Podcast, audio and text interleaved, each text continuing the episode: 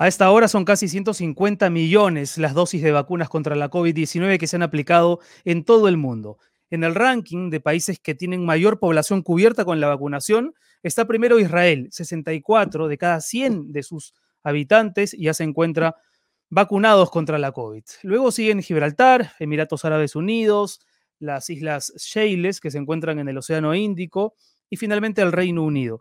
Lamentablemente la pandemia no se detiene y sus cifras son de terror. 107 millones de personas han sido infectadas con el virus, mientras que los muertos ya superan los 2 millones. Mi nombre es Renato Cisneros. Aquí empieza Sálvese quien pueda.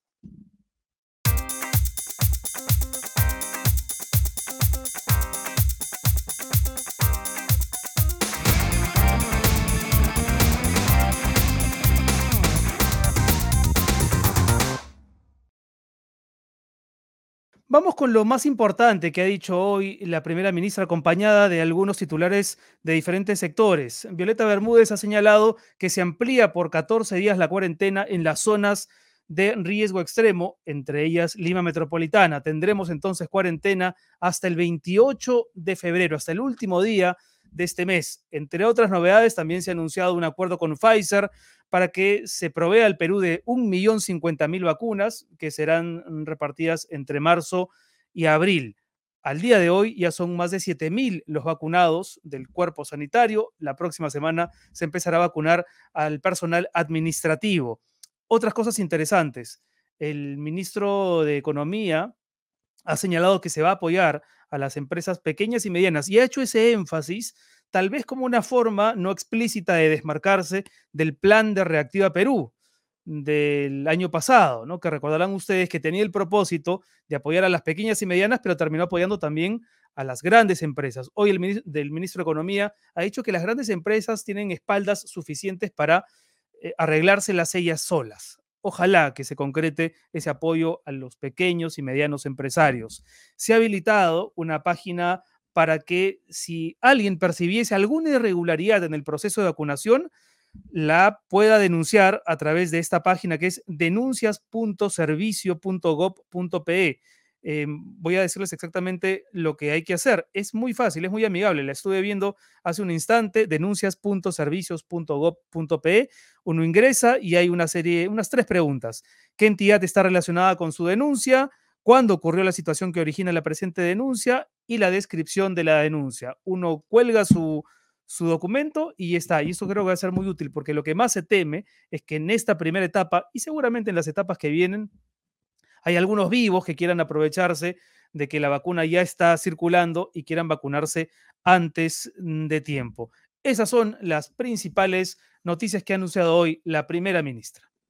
Lo que sí hay que destacar de la primera jornada de vacunación es que en realidad las vacunas han llegado a lugares alejados. Trujillo, Tarapoto, uno pensaba originalmente que iba a haber problemas en ese sentido y felizmente la distribución está eh, digamos, superando las expectativas. Es verdad que hay localidades a donde la vacuna todavía no ha llegado. En Chimbote ha habido, ha habido incomodidad de parte de personal de salud porque no han recibido hasta ahora las vacunas prometidas.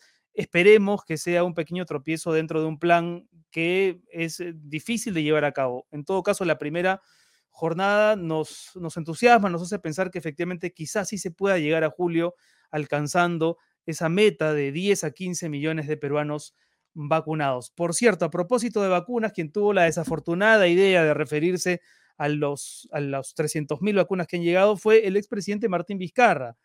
No uno, sino el principal culpable de que efectivamente las vacunas hayan llegado tarde. Ha dicho que lamentablemente no va a alcanzar para el personal sanitario y uno se pregunta si acaso eso es elegante, ¿no? Es decir, si yo he tenido la culpa la máxima responsabilidad en que las vacunas lleguen tan tarde, mínimo me quedo callado, ¿no? Cada día más, cada día que pasa, el expresidente Vizcarra se va pareciendo más al expresidente Merino, ¿no? Que también dijo hace algunos, hace algunos días, ayer me parece, ¿no? No, el domingo, que en un gobierno suyo esto de la vacunación hubiese funcionado mejor. Los dos tienen un, ahí este rabo de paja y, por cierto, mucha cara dura.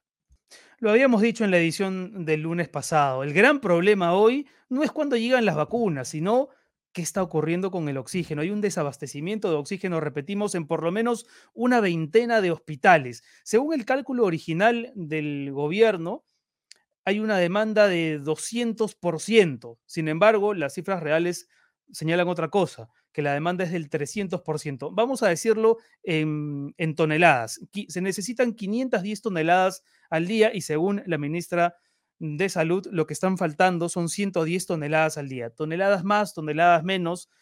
Lo que uno percibe cuando conversa con los doctores, con los médicos que están en la primera línea, es que este es un problema que se va agravando cada día. Hay otros países que también están sufriendo la escasez de oxígeno, Brasil, Colombia, México, Argentina, pero no puede, no puede ser ese un consuelo y tenemos que ya llegar nuevamente y pronto a un acuerdo con las empresas privadas, sobre todo aquellas que producen oxígeno, para que lo destinen directamente a los hospitales. Si eso no ocurre, la gente va a seguir muriéndose asfixiada literalmente. Y eso es de una ironía tremenda. En el año del Bicentenario, cuando nos íbamos a jactar todos los peruanos de los progresos alcanzados en la última década, hay gente que no tiene acceso al bien supremo, al aire. Y eso, de verdad, que ya no solamente es eh, terrible, sino es absolutamente doloroso.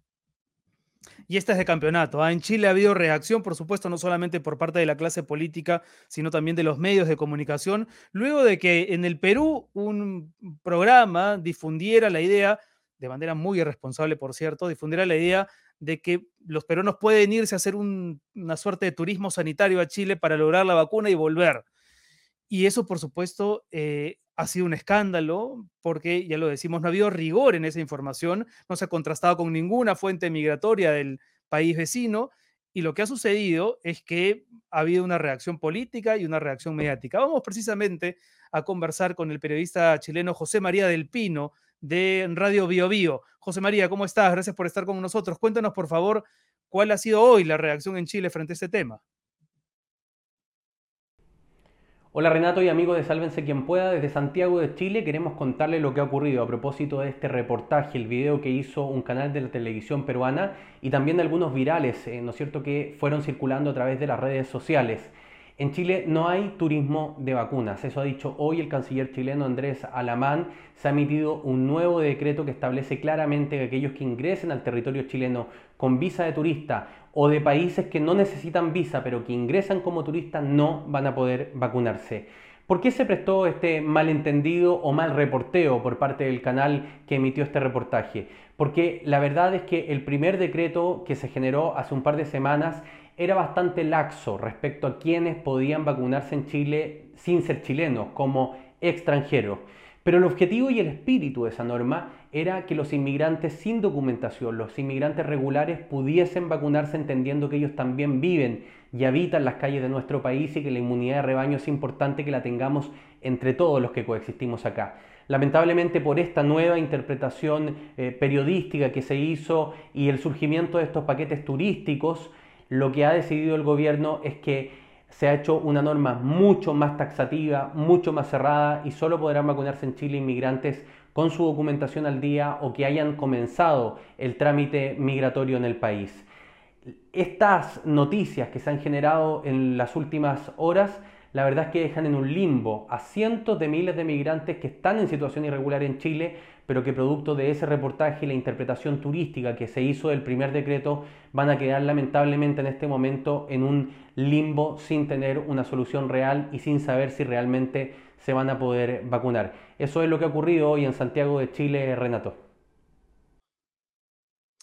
Muy bien, José María, y está claro entonces, solamente los extranjeros que residen legalmente en Chile van a poder acceder a la vacuna.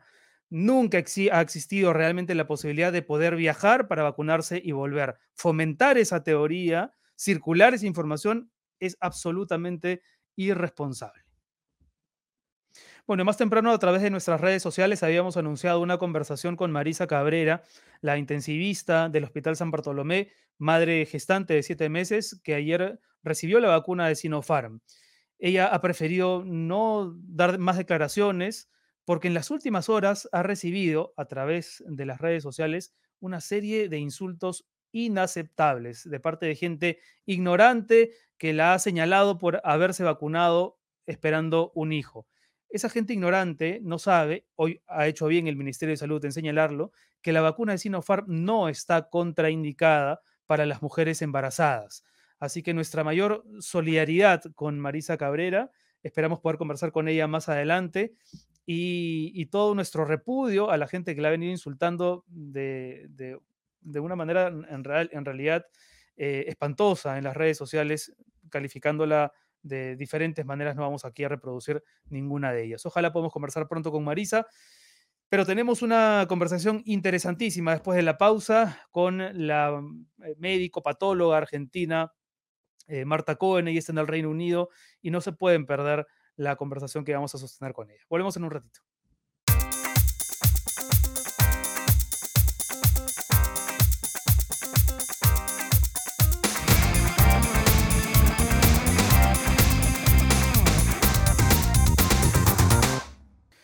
Muy bien, vamos a conversar a continuación con la doctora Marta Cohen. Ella es argentina, patóloga del Hospital de Sheffield en el Reino Unido y mm, en las últimas semanas ha venido aportando información muy valiosa, no solamente de lo que está ocurriendo en el Reino Unido con el proceso de vacunación y el proceso pandémico, sino también advirtiendo eh, un tema bien interesante que tiene que ver con cómo se viene repartiendo o distribuyendo más bien la vacuna a nivel mundial. ¿Cómo está, doctora Cohen? Gracias por estar con nosotros aquí en Sálvese quien pueda. Hola, Renato, ¿cómo estás? Bien, bien. Muchas gracias por contactarme. Al contrario, eh, me parece que usted es una voz autorizada para, para, estos temas y quería empezar preguntándole cómo se está viviendo la vacunación en el Reino Unido. Hay una data bien interesante mm, respecto de qué nivel de vacunación alcanzará la población mundial a fines de este año. La proporciona una consultora suiza, la VS, y señala que solamente el 10% de la población mundial será vacunada para fines del 2021. ¿Usted es de una opinión parecida? ¿Cree que esa estadística se sostiene? Eh, sí, sí, seguramente. Lo que pasa es que, como yo ya le he dicho a algún otro medio, mi visión de esto es que va a ser un 10% de la población global, pero en realidad hay países que van a tener dos tercios de su población, como puede ser el caso de eh, los países que ya han comprado las vacunas por adelantado, quienes son Canadá, Estados Unidos, mm. Reino Unido, eh, Europa, eh, Australia y Japón. Tienen, eh, ¿Israel también me parece o no? ¿Eh? ¿Israel también? O... Israel también, Israel también, sí, sí, Israel fue el que primero este, se anotó para esto. Eh, que van a tener, tienen el 14% de la población mundial, pero tienen más del 51% de las vacunas. Qué bárbaro. Es decir, que ese 10% en realidad es global, pero por ejemplo, Israel ya tiene vacunado casi toda su gente. Aquí se estima que recién para septiembre va a estar vacunada eh, las personas eh, de, más de 20 años de edad. Y se estima que para el mes de mayo, por ejemplo, aquí en el Reino Unido, va a estar eh, vacunado todas las personas mayores de 50 años, el personal de salud y las personas con condiciones de base que, están en mayor riesgo. Es decir, que sí, es una gran inequidad moral la que, la que se, está alrededor del tema vacunas. Es curioso, ¿no, doctora? Porque la pandemia es para todos, pero finalmente el que tiene mayor poder adquisitivo es el que se queda con la mayor cantidad de vacunas, así de claro, ¿verdad? Exactamente, lo que pasa es que los países compraron por adelantado. Y mm. yo eh, en, mis redes, que te las nombro para los oyentes, es el arroba de, de Marta Cohen. Si ustedes van a una publicación en Instagram del 5 de diciembre, van a ver que yo puse esta tablita. En ese momento no estaba eh, Israel todavía porque en realidad Israel eh, se, sumó después pagando por la vacuna de Pfizer más que lo que la vacuna de Pfizer en realidad está al mercado. Ellos ofrecieron más dinero para tener la seguridad de la, de la, vacuna. Entonces está claramente, se corta por lo más débil que es el dinero. Además, eh, estas vacunas fueron compradas por adelantado. Quiere decir que, por ejemplo, Canadá, que es el país que más vacunas tiene compradas, compró nueve dosis por habitante. Quiere decir que si yo estimo que se van a dar eh, un promedio de tres dosis por habitante por año, o por la, vacuna va a ser tres dosis por año, entre una dosis inicial, una dosis a las tres o cuatro semanas de acuerdo a la vacuna y otra dosis va a ser de refuerzo a los varios meses. Es decir, que Canadá ya tiene comprado tres dosis por habitante por adelantado durante tres años. Tres dosis por habitante, o sea, adelantada. La vacuna, todavía, la vacuna todavía no está, pero ya la tienen asegurada. Compró nueve, Estados Unidos compró siete, el Reino Unido compró seis. Este, en Europa habrá comprado cinco porque está inmediatamente después. Así que sí, es, es así. Y es eh, por eso eh, toda Latinoamérica no ha comprado vacunas. ¿Qué, expectativa podemos tener entonces los países como Argentina o Perú, países de ingresos medios, que soñábamos con cerrar el 2021 con un porcentaje importante de nuestra población, si no inmunizada, por lo menos vacunada con la primera dosis? ¿Esto lo ve posible? No, no lo veo posible porque no está la cantidad de vacunas suficientes. Es decir, eh, eh, se, postulaba que iba a haber una producción entre todas las vacunas, incluso eh, contando las vacunas de Sputnik y las vacunas de China, Sinovac, CanSino, etcétera, iba a haber unos 10 mil millones de dosis, que no son suficientes para dos tercios de la población mundial. Por lo tanto, y además ahora ya se ha visto que es menos. Por ejemplo, Oxford le vendió a Europa 300 millones de dosis y tenía que entregarle 100 millones a, en este mes y dijo le voy a poder entregar 25 millones. Es mm. decir, que para mí hay una combinación de dos o tres factores. Uno es que eh, se, se, vendió más eh, de lo que en realidad se puede producir. Y eso genera eh, tensiones, ¿no es cierto? Y por eso fue que Europa le contestó al Reino Unido y a, a los países desarrollados diciendo, vamos primero a vacunar a los nuestros y cada país va a poder, eh, va a que llenar muchos formularios para que puedan exportarse las vacunas y cada país va a poder decir no, eh, la vacuna está en Bélgica, Bélgica le puede decir no, no sale de Bélgica hasta que toda mi población no se vacune. Entonces eso genera tensiones. Y eso es como, como lo llamó la Organización Mundial de la Salud, es un fracaso moral. un fracaso moral. Le escucho y siento que los partidos de esta parte del mundo, refiriéndome a Latinoamérica, estamos en realidad en la tribuna viendo en qué momento podemos sacar algún tipo de provecho de, todo este juego, porque en el fondo es un juego geopolítico, económico.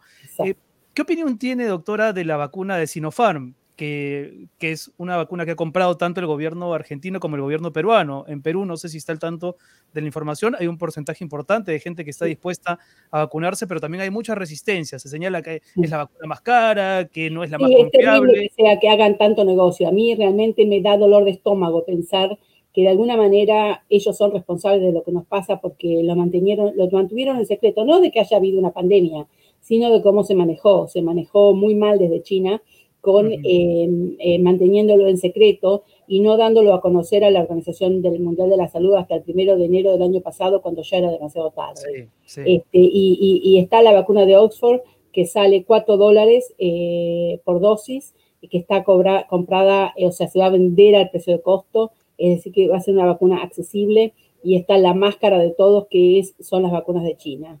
Este, bueno, el método eh, será de una eficiencia similar, entiendo yo.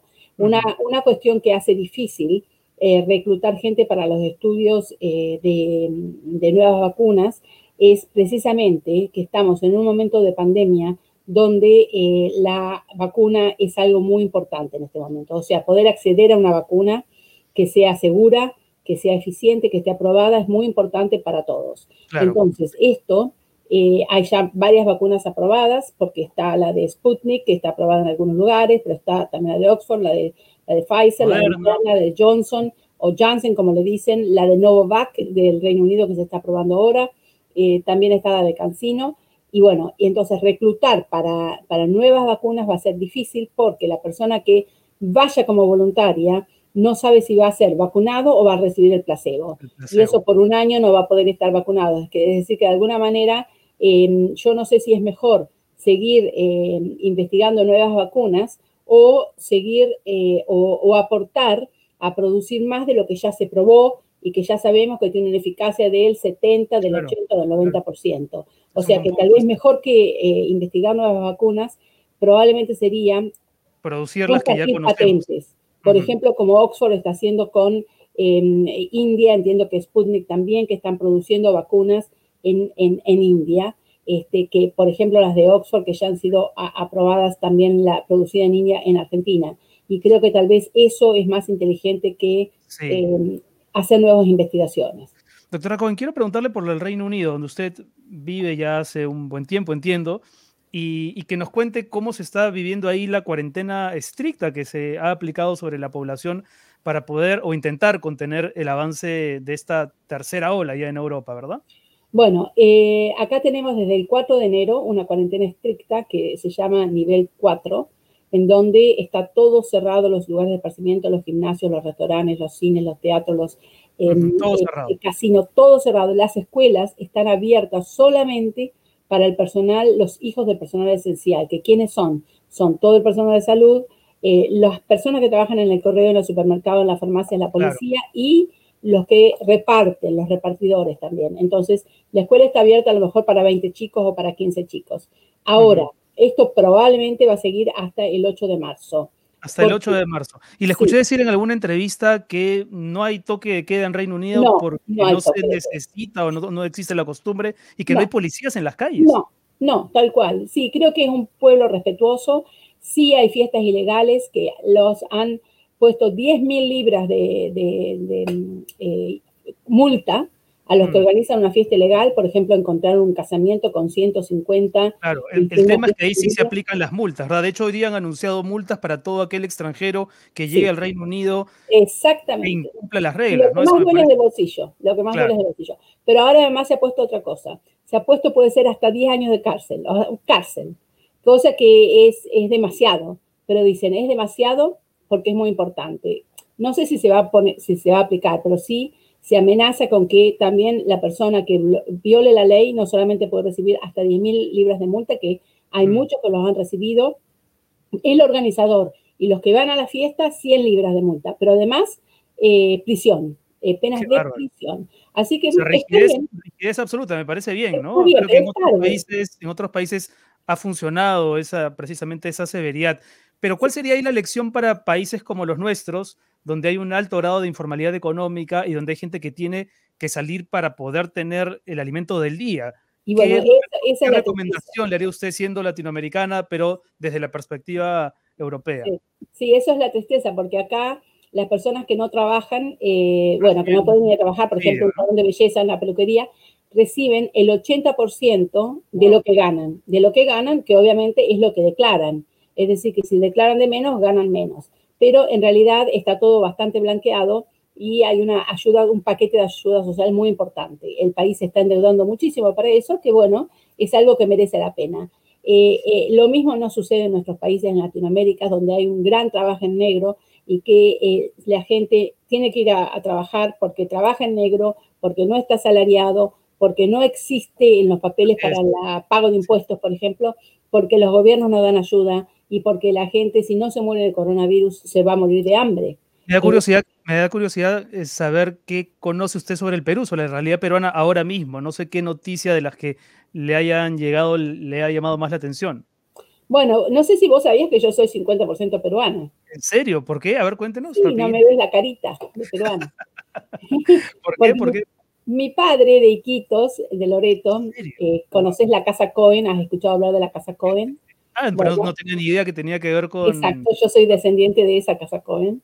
Y eh, mi padre se fue a estudiar medicina en los años 50 a Argentina, se conoció con mi mamá, hija de franceses, y allí se quedaron y bueno, allí nacimos nosotros. ¿Y eso, ha hecho que usted esté más atenta a las noticias de Perú por alguna razón? Tengo familia, obviamente muchos viven en Miami, en Los Ángeles, en Washington, algunos viven en Iquitos. Tengo un primo este, que, bueno, nunca nos habíamos conocido antes, que se llama Elías Cohen y que a raíz de todo esto este, le voy a decir que escuche esta noche, eh, siempre en contacto. Le, reitero entonces con más curiosidad ahora, ¿qué, cosas ha escuchado de Perú que le han... bueno, la situación de Perú no es muy disímil de la de Argentina, es mm. decir, hay mucho trabajo en negro, hay muchísimas, eh, hay una falta del sistema social que la salud no cubre para todos, es decir, em, yo tengo alguna prima que está enferma y necesita eh, ayuda económica para comprar los medicamentos porque el gobierno no los provee, eh, porque la medicina es muy privada y no es tanto eh, estatal.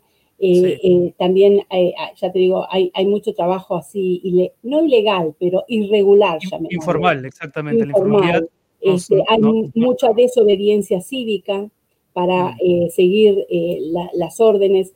Hay mucha, creo que falta de educación de la gente. En Perú, por ejemplo, ha habido una extendida discusión respecto del uso de la ivermectina, que ya más o menos ha ido eh, aminorando en tanto la gente ha entendido que además la urgencia está en otro lugar y el debate importante está en el tema del oxígeno. Por ejemplo, hay una crisis fortísima en el Perú por el desabastecimiento de oxígeno, por las camas UCI, etcétera. Ahí llegan estas discusiones al Reino Unido, se habla de ivermectina, por ejemplo. Bueno, muy poquito. Yo obviamente he hecho mis investigaciones porque en Argentina también se habla mucho de ivermectina, en el Reino Unido eh, menos, eh, pero tal vez porque yo creo que todo este tema está muy a flor de piel en Latinoamérica y no tanto así aquí.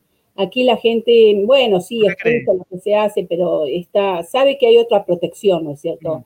Que mm. no, no, no, tiene que uno salir a buscar cómo protegerse porque de alguna manera el Estado es más protector.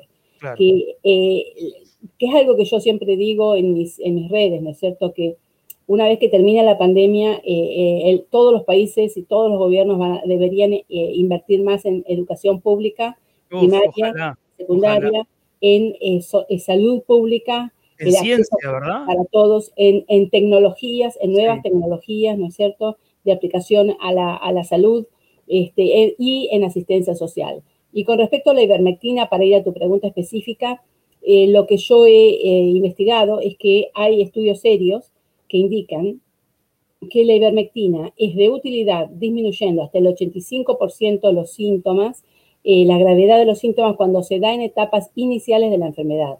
Cuando se da en etapas avanzadas de la enfermedad, no es así, no tiene un efecto tan importante. Y también... Lo importante es que sea un médico, un médico el que la prescriba, ¿no? Exacto. No la gente por sí seminario en donde eh, el doctor Carballo de Argentina es uno de los que más ha trabajado en este tema, y eh, en Argentina se da mucho como prevención, es decir, lo toman dos veces por semana. Y no, no hay evidencia de eso. La otra cosa es que la ivermectina no tiene que ser la de uso veterinario, tiene que ser la de uso humano. Y, y como el, está de acuerdo al peso de la persona, tiene que em, prescribirla un médico. Eh, Entonces, en síntesis es, para prescribida por un médico, prescrita por un médico en etapas tempranas de la infección, eh, de acuerdo al, peso corporal y solamente eh, para etapas tempranas o para un post-contacto. Si uno tuvo un contacto con un caso positivo, sí, pero tomarla por tomarla para prevención, no. porque recordemos que los medicamentos... La gente se automedica y la usa preventivamente creyendo que se está curando y a veces tiene cuadros más severos. Eh, doctora, salió la noticia, me parece que ayer o esta mañana, ayer, de que en Sudáfrica ha, habido, ha sufrido un revés la vacuna de, Oxford, que es la que se ha desarrollado en Reino Unido. ¿Qué tan mala noticia es esa para ustedes? No sé si, si la variante sudafricana ya penetró Reino Unido, ya se encuentra entre la población y en todo caso, ¿cómo han recibido esa noticia? esto tiene que ver con la, eh, la, eficacia de la vacuna con la variante sudafricana. Cuando surgen las tres variantes eh, que en este momento están tomando control, digamos que es en Brasil hay dos, una la de Manaus que ya está en el Amazonas, este, donde hay muchos casos en, eh, Perú, otra eh, es la variante del Reino Unido eh, que, y la otra es la variante de Sudáfrica. Las tres tienen un 70% más de contagiosidad.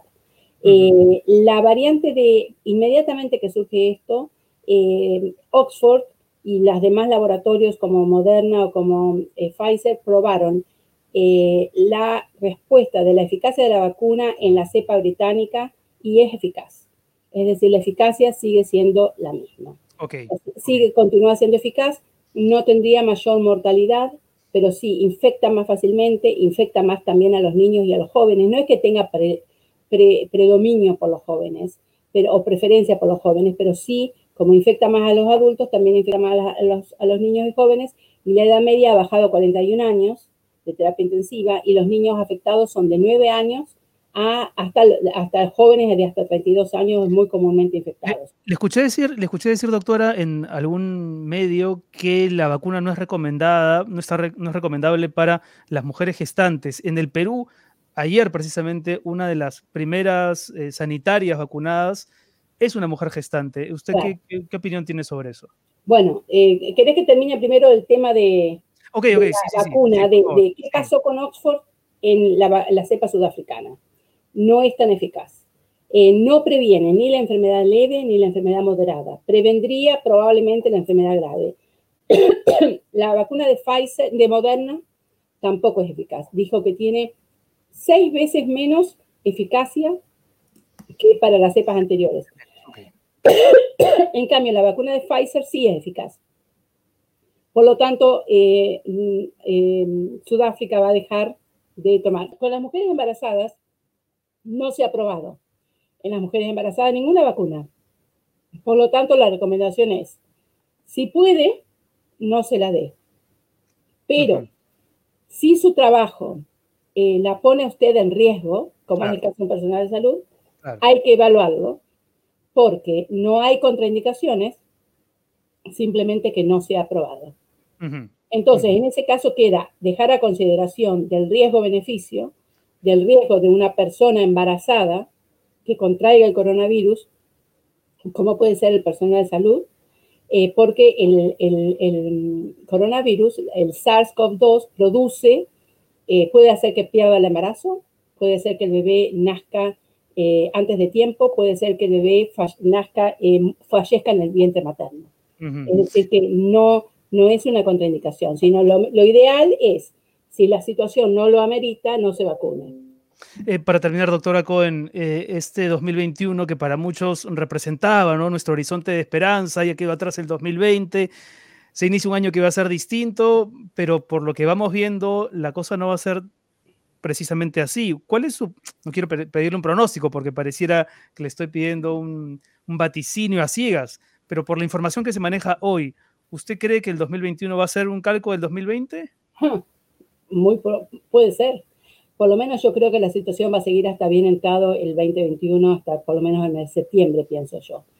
La situación es porque, como venimos hablando, eh, eh, la vacunación no va a llegar a todo el país, a todos los países, va a llegar a algunos. Esos algunos van a transitar mejor la pandemia, eh, pero esos otros que no tengan la vacuna, como Latinoamérica o África, puede ser que esté en una situación más eh, complicada. Me preocupa que esos son los mismos países en donde eh, la gente es más irresponsable, la gente joven va a fiestas, va a la playa, se contagia, total, este, esto pasa, no, no, pasa nada, nos contagiamos, ya está, y eso hace que el virus mute. Han mm. aparecido dos mutaciones nuevas en el Reino Unido. Ayer se, se salió, se hizo pública una en Bristol, que es de, cuidado, este, de preocupación, como la llaman, y otro en, Liverpool que la están estudiando. Eh, y entonces la preocupación es que cuando surgen nuevas, cuando hay más contagios, hay más eh, mutaciones. Y cuando hay mutaciones, eh, puede ser que la vacuna no sea eficiente. Entonces, todo el año de trabajar en el desarrollo de una vacuna para el 2020 y nosotros atrás ya llegamos, ya llegamos, ya llegamos, ya está, ya la están probadas, ya la probamos. Cuando lleguemos, entonces el escenario seguramente puede haber cambiado. No sirve. Entonces, nosotros, hmm. ¿cómo vamos a transitar el 2021? Depende de nosotros, de cada uno de nosotros. Si nosotros somos responsables y ese nivel de responsabilidad tiene una gran adherencia social, la sociedad se adhiere eh, uniformemente, entonces el virus, vamos a, vamos a terminar el 2021 bien si seguimos así, eh, contagiándonos, viajando, que no importa, que fiestas ilegales como hacen en Argentina, en Perú, etcétera, en Brasil, eh, no, no, no, no, vamos a, no vamos a poder recuperarnos como quisiéramos. Es interesante eso. Nosotros mismos estamos prolongando nuestro propio padecimiento de alguna forma. Doctora Marta Cohen, le agradezco muchísimo por haber estado con nosotros estos minutos y espero, espero que podamos conversar eh, más adelante. Y qué bonito saber que tiene la mitad del corazón, el 50% eh, en nuestro país. sí, sí, es así, es así. Mi herencia peruana este, es innegable. Hasta pronto entonces. Muchas gracias. Gracias. Cuídense.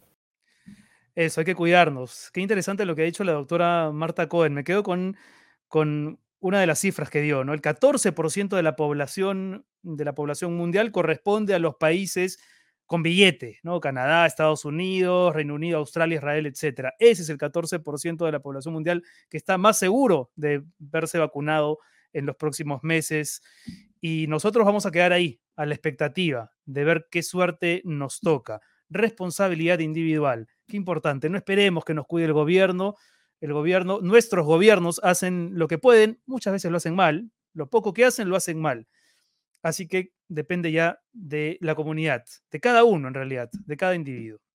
Hacemos un corte, regresamos con más aquí en Sálvese quien pueda.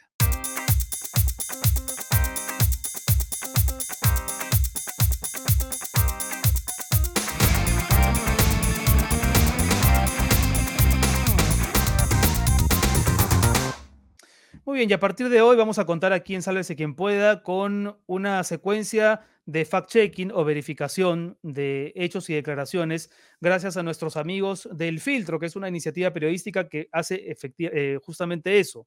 Toma declaraciones de personajes políticos, de personajes públicos y busca las fuentes para desmentir o, o en todo caso verificar esa declaración. Hoy estamos con Marian Jauregui para que nos cuente qué cosa se ha filtrado hoy. Marian, cuéntanos por favor, ¿cómo estás? Hola, sí, Renato, ¿cómo estás? Hoy desde el filtro verificamos a Roberto Quiabra, candidato de APP al Congreso, quien el 26 de enero dijo en el programa en portada de Canal N, hemos visto nosotros que en diciembre se desmontó todo lo que estaba funcionando porque se señalaba que no venía la segunda ola. Desmontamos los hospitales de campaña, el plan Taita que lo quieren disfrazar ahora. Esta afirmación es falsa. Veamos por qué.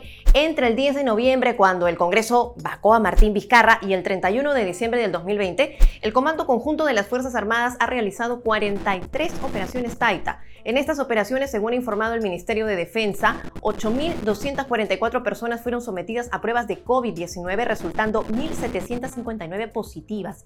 El programa continúa ejecutándose, tanto así que el martes 2 de febrero, la ministra de Defensa, Nuria Sparz, supervisó el desarrollo de esta operación contra la COVID-19 en el distrito de Mi Perú, en el Callao, y dijo, hasta la fecha, Taita ha realizado más de 423 operativos y ha atendido a más de 320 mil personas en lo que va en estos últimos seis meses. Y no solo eso, sino que el 11 de diciembre, cuando según Quiabra el gobierno ya había desmontado la operación, el plan Taita había sido reconocido por el Ministerio de Justicia con el premio a los derechos humanos. Así que, como decimos en el filtro, que no te floreen. Gracias, Renato. Muy bien, gracias, María. Vamos a volver con el filtro la próxima semana.